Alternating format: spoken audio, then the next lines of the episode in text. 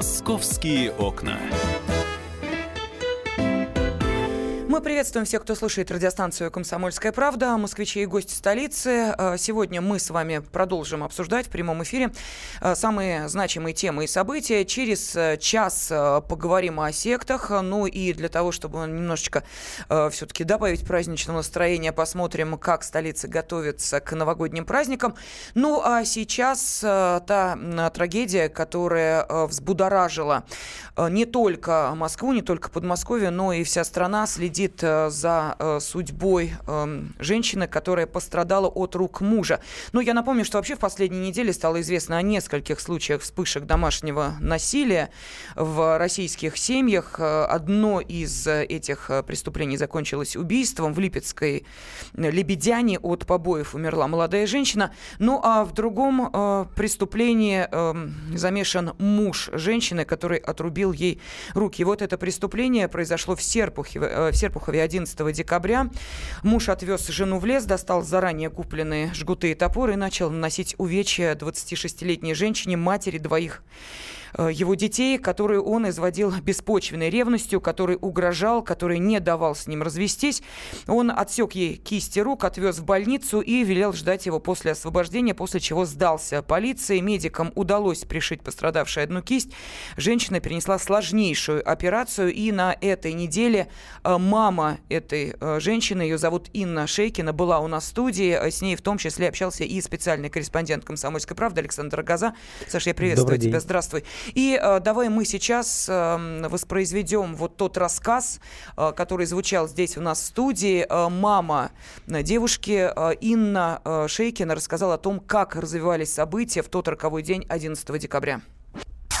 11 декабря она не пришла на работу. Так как он уже устраивал сцены ревности на работе, все девчонки-коллеги знали, они позвонили мне, сказали, Рита не пришла, мы очень волнуемся. Я стала звонить Диме, Рите, никто трубку не берет. Четвертого раза, наверное, я дозвонилась маме Димы. Мама сказала, что она пьет валерьянку, потому что он правил родственникам по его линии смс «Простите, я не могу жить в обмане», что-то такое. И мы поехали с коллегой Риты в УВД очно. Уже когда мы практически подъехали, мне позвонила наша пресс-секретарь и сказала, что как фамилия дочери, поезжай в Семашко, это наша больница. Тогда мы уже приехали в больницу. Врачи подтвердили, что да, оперируют такую пациентку. Там сидела женщина, она мне просто дала воды и несколько слов сказала, как это было. В общем, правая рука висела на клочке кожи, левой не было вообще. То, что там оставалось на правой, было просто месиво, раздроблено. То есть там только был мизинчик чуть-чуть виден.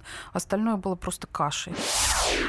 Саша, скажи, пожалуйста, вот э, из э, беседы с э, мамой Риты Инной э, были ли подтверждения того, что это не было некое спонтанное преступление, что это не была вспышка гнева, э, когда муж там швыряет в э, жену э, сковородками, она в ответ э, в него швыряет чашками, такой, знаешь, бытовой. Ну, смотри, мы об этом отношений. уже рассказывали, что история началась еще в сентябре, когда вот эта девушка Рита Грачева сообщила мужу, что им пора разойтись. Ну, так, по совокупности уже, видимо, дошла до этой точки. Он там не помогал по дому, а мало участвовал в жизни детей, и она решила, что пора. Плюс у него сложный характер, об этом многие говорили. Так вот, она сообщила о своем желании. Он какое-то время делал вид, что не замечает этих ее сообщений, пытался перевести на другие темы. Потом начались скандалы, естественно. Она собрала документы, пошла даже подавать заявление, и он разорвал ее паспорт. А, время было потрачено, при, причем и паспорт разобра, разорвал. Потом, когда она подала на восстановление, разорвал вот эту, эту справку, которую выдают, uh-huh. да, что в процессе э, восстановления паспорта. То есть он как мог затягивал этот процесс. В этот момент он ее избивал, был случай. Потом она, она после этого сказала, давай разъедемся. Квартира была не его, он уехал потом э, вызвал на разговор, увез в лес, угрожал ножом. А у нас как раз есть возможность вот об этом эпизоде вновь услышать от мамы Риты Инны Шейкиной месяца полтора продолжались угрозы. Ну, то они стихали, то как бы накатывали. Э, он увозил ее в лес, приставлял к горлу нож и к боку, и говорил, признавайся в измене. То есть там уже прям паранойя началась какая-то, ну, если так можно назвать. Саш, тогда возникает основной вопрос, который мы сегодня и хотели обсудить, э, но вряд ли... Э, две женщины, э, две журналистки. Ведь Инна, э, вот мы сейчас слышали маму Риты, журналист, дочь ее, Рита, вот пострадавшая тоже журналист. Но, Вряд но ли они не знали, как надо газете, действовать. Там, в отделе но, тем не ну, менее, да, как надо действовать, кому надо обращаться, каким образом информировать о том, что с тобой происходит. Или все это замалчивалось, оставалось в семье? Ну смотри, во-первых, конечно, они и мама встречалась с этим Дмитрием, да, мама Риты, и они подозревают его мама, что-то ему говорила. Но после того случая с ножом они подали заявление в полицию сразу, немедленно, mm-hmm. участковому. И вот почему не происходило никаких действий со, со стороны участкового, это большой вопрос. А мне подтвердили в подмосковной полиции, что заявление было принято, то есть он не, не отказал, э, он взял, получил. После какого инцидента После было... того, как он отвез ее первый раз в лес угу. и угрожал ножом.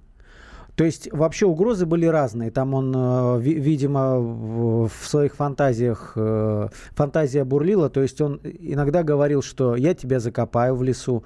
А иногда, что я посажу в машину, и мы с тобой э, вылетим, погибнем вместе. То есть он как бы говорил, что он очень ее любит и не хочет расходиться, и готов на, ради этого пойти на все, что угодно. А заявление было принято. Э, в подмосковной полиции сейчас избегают каких-то таких развернутых комментариев. Они говорят очень коротко. Проводится проверка действий участкового. Фамилия его, к сожалению, неизвестна. Но, может быть, uh-huh. э, ну, по каким-то причинам скрывают. Не знаю. А, непонятно. Мне отказались ответить, от, э, отстранен ли он на это время от своей работы. И очевидно, что если все-таки найдут в его действиях э, нарушения, то полетят очень многие головы. Там вот по, по, по всей цепочке, я думаю, что после такого снимут руководителей, но мы должны понимать, что, к сожалению, этот случай, э, это вообще нормальная, обычная ситуация для участковых.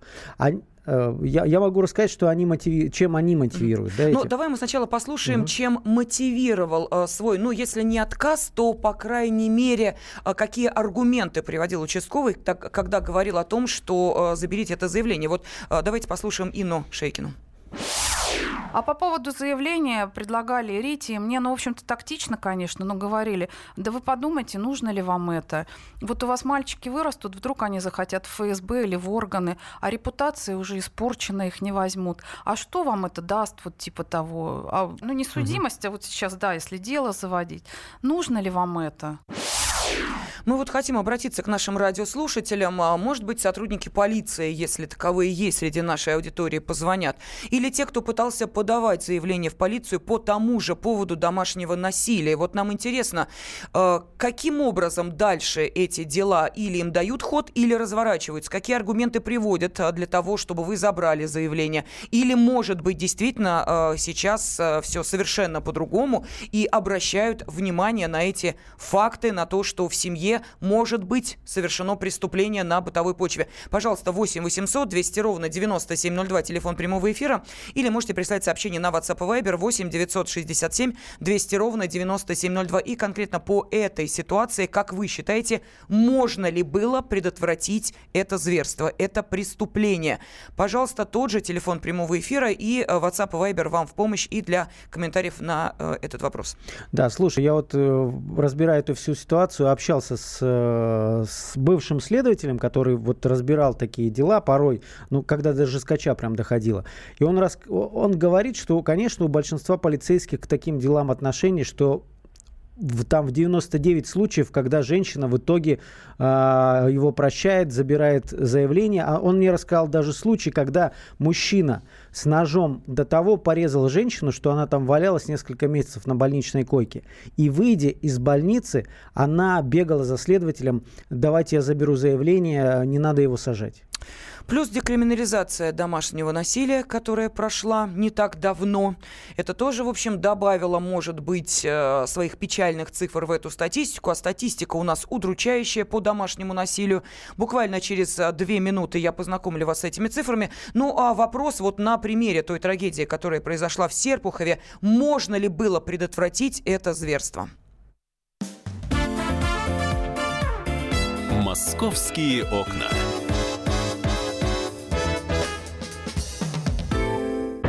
Мигранты и коренные жители. исконно русское и пришлое. Культурные конфликты и столкновения менталитетов. Пресловутый НАЦ-вопрос встает между нами все чаще и острее. Ставим его ребром на радио «Комсомольская правда». Программу «Национальный вопрос» слушайте каждую пятницу после 7 вечера по московскому времени.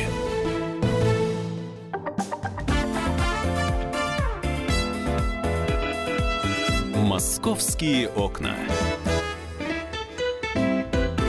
Шокирующее преступление, которое произошло в Серпухове 11 декабря, когда муж отвез жену в лес э, и далее отрубил ей руки, продолжает оставаться одной, их, одной из самых обсуждаемых тем, ну потому что здесь у нас, как вы понимаете, громкое преступление, под которым, э, за которым, точнее, э, идет достаточно печальная статистика, и э, я обещала, что э, сейчас приведу вам эти цифры. Вот слушайте, около 40% всех тяжких преступлений в России совершается в семье, то есть практически практически половина всех тяжких преступлений совершаются в семье. 93% жертв таких преступлений – это женщины, 7% мужчины. 36 тысяч женщин ежедневно, ежедневно терпят побои от своих мужей. Ежегодно 14 тысяч женщин и 2 тысячи детей погибают от рук мужей или близких людей. Еще 2 тысячи детей, спасаясь от жестокого обращения со стороны родителей, кончают жизнь самоубийством. Ну, здесь, мне кажется, довольно показательные цифры. И сейчас мы пытаемся понять, можно ли предотвратить эти преступления. Каким образом? Ну, наверное, если женщина обращается к участковому, если она приносит заявление, то, видимо, эти дела надо рассматривать, а не убеждать женщину в том, что завтра ты же придешь и это же заявление заберешь. Да, такое происходит. Но, тем не менее, есть ли вина полиции, вина участковых в том, что эти преступления совершаются? Можно ли их предотвратить? Вот такой вопрос мы задаем нашей аудитории в студии.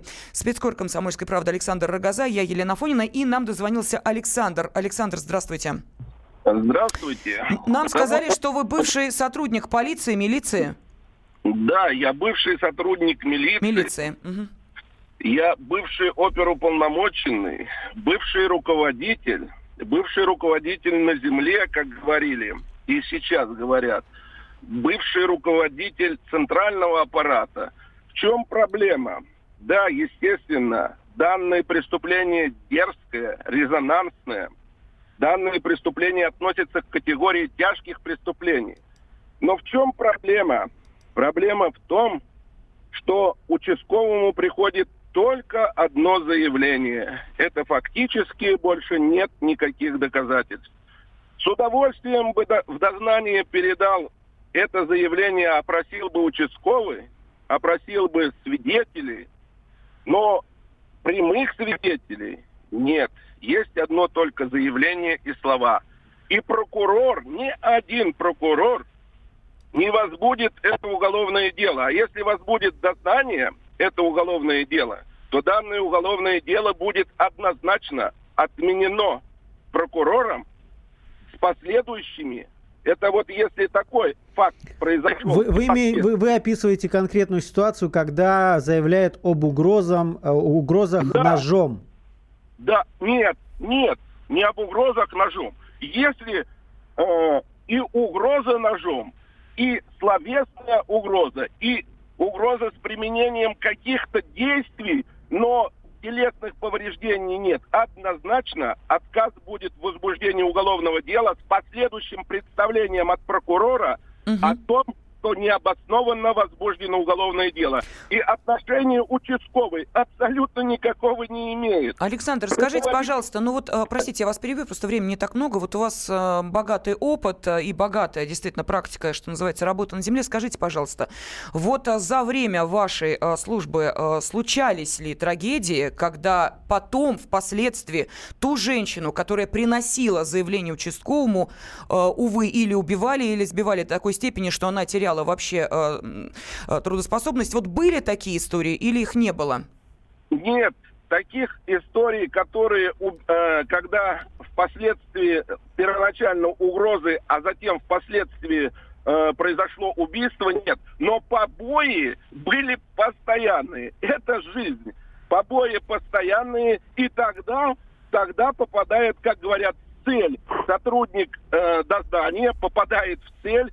Это произошло не так давно, допустим, угроза сегодня, а побои завтра, и все это произошло, так сказать, на э, виду, наяву, тогда вопросов никаких ни у кого нет. Но зачастую это происходит. Вот вы, как вы пояснили, это было там, допустим, полгода назад. Ну, полгода назад возбудили уголовное дело, прокурор представление пишет, и неполное соответствие Простите, а что женщина должна сделать? Вот муж вывозит ее в лес, представляет, а, там нет свидетеля, это лес, а, они в машине, представляет нож к боку. Она что в этот момент должна делать? Включить мобильный телефон? Я нет. не знаю, фикс... Вот что? Как потом а, должен, я не знаю, следователь, принимая ее заявление, какую доказательную базу он должен и, собрать? И как в таком случае ее за, э, защищает закон? вопрос стоит за прокурором в обязательном порядке нужно изменить систему подхода. Но система подхода остается прежней. А что изменить, ну, Александр? Коротко, коротко скажите, что да. надо изменить? Как прокурор э, должен подходить к таким делам? Под, прокурор должен подходить к этим делам на косвенных реальных доказательствах. Косвенные – это показания соседей, шум в квартире. Он обязан оставить это постановление без изменений. Но практически постоянно это не будет касаться возбуждения уголовного дела. Отмена будет однозначная. Понятно. Мы поняли, Александр, спасибо вам огромное, что дозвонились. А, очень внимательно, я надеюсь, слушала сейчас а, нашего эм, дозвонившегося радиослушателя Александра, бывшего сотрудника милиции, депутат Мосгордумы, председатель комиссии по безопасности Инна Светенко. Инна Юрьевна, здравствуйте. Здравствуйте. Э, вот э, что вы можете сказать по поводу этого телефонного звонка? И сейчас, вот, когда э, начал действовать новый закон о декриминализации, это как-то сказалось даже не на статистике, а на реальном положении дел в семьях? А, нет, это не сказалось. Единственное, сказалось на судебной практике. Потому что на самом деле э, есть вопросы, связанные с тем, что насилие в семье существует. И, пожалуй, здесь панацея от бед, конечно, не участковые, абсолютно согласна с вашим радиослушателем. Хотя, конечно, данную квартиру участковый должен взять на контроль, с этим э, мужчиной провести профилактическую беседу, разъяснить, что э, данная квартира и семья находятся на контроле у полиции. И следующее, что должно произойти вообще в нашем обществе, это работа с подростками. Потому что, к сожалению, попадаются в такие ситуации люди, которые психологически являются жертвами. И поэтому они оказываются в такой ситуации – и здесь важно, чтобы школьные психологи выявляли поведенческую низкую самооценку, либо вот э, человека, который подавленный, и работали на то, чтобы он не стеснялся принимать решения в тот момент, когда понимает, что по отношению к нему может быть применено Ну, смотрите, насилие. Это, это далекая перспектива, а нынешняя это жизнь не такова. Далеко, это сейчас. Но ну, вы, вы имеете в виду, что надо, чтобы вот так психологи э, там школьные работали, начиная с детских лет. Но мы сейчас имеем ситуацию, когда многие говорят, что по таким заявлениям участковые стараются убедить. Да и не участковые, даже где-нибудь там в УВД, ОВД, в дежурной части. Э, ну, ребят, вы там завтра разберетесь, и этого заявления не будет. Давайте мы не будем заморачиваться. Вот в данном случае на 19-й день только произошла беседа. И это реальность, к сожалению.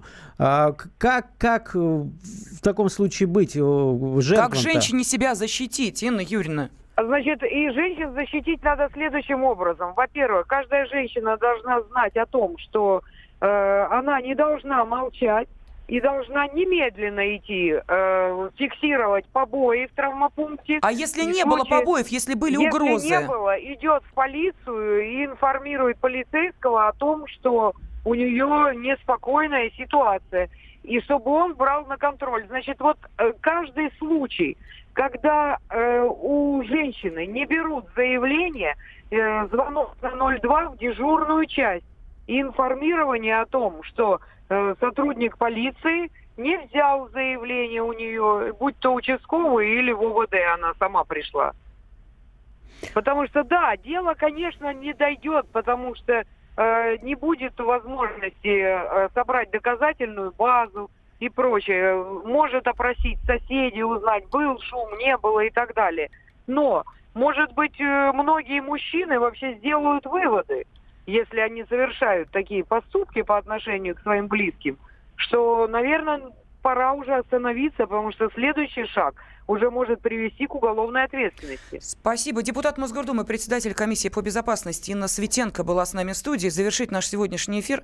Да, Саш, пожалуйста. Слушай, я хотел Я вот хотела что обращение Брита Грачева, наверное, не успеем, потому что... Э, я, я коротко скажу. Вот буквально за несколько дней до вот этой трагедии в Серпухове мы здесь, в этой студии, говорили с жертвой домашнего насилия Натальей Туниковой, которая, защищаясь от мужа, который ее бил, ударила его ножом. Ей могли дать 10 лет это вообще зеркальная ситуация, которая, мне кажется, о многом говорит. Да, ну а я надеюсь, что в следующем заседании женского клуба, который пройдет у нас следующий четверг в 18 часов, мы обсудим обязательно тему женского насилия. Московские окна.